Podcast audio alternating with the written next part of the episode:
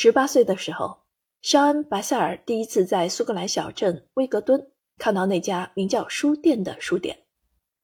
他和朋友散步路过，看到堆满书籍的橱窗，对朋友说：“这家店啊，到年底一定倒闭。”然而，十三年之后，两千零一年，肖恩买下了这家书店。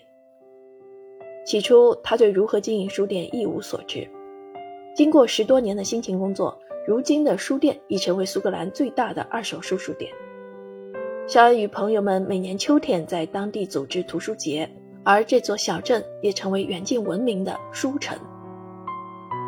除了肖恩，陪伴在书店里的有一只名叫船长的黑猫，还有那位每天迟到，在便利店的垃圾箱捡甜点，成天穿着滑雪服的古怪店员 Nicky，以及丢下 NASA 职位，从洛杉矶来到苏格兰小镇陪伴他的作家女友。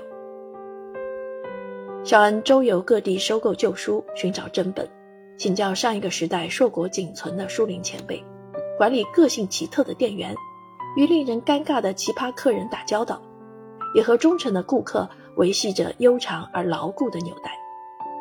但他最爱的还是乔治·奥威尔写于1936年的《书店回忆》。在这个电商平台和网络购物席卷全球、改变书业生态的年代，二手书商的世界。并非一曲田园牧歌，但我们依然可以在它满屏犀利的毒舌中汲取慰藉心灵的养分。因为每一册旧书都独一无二，藏着一段或几段隐藏的历史。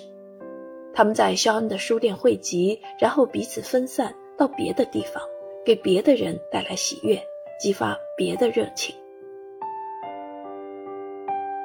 本书的作者肖恩·白塞尔。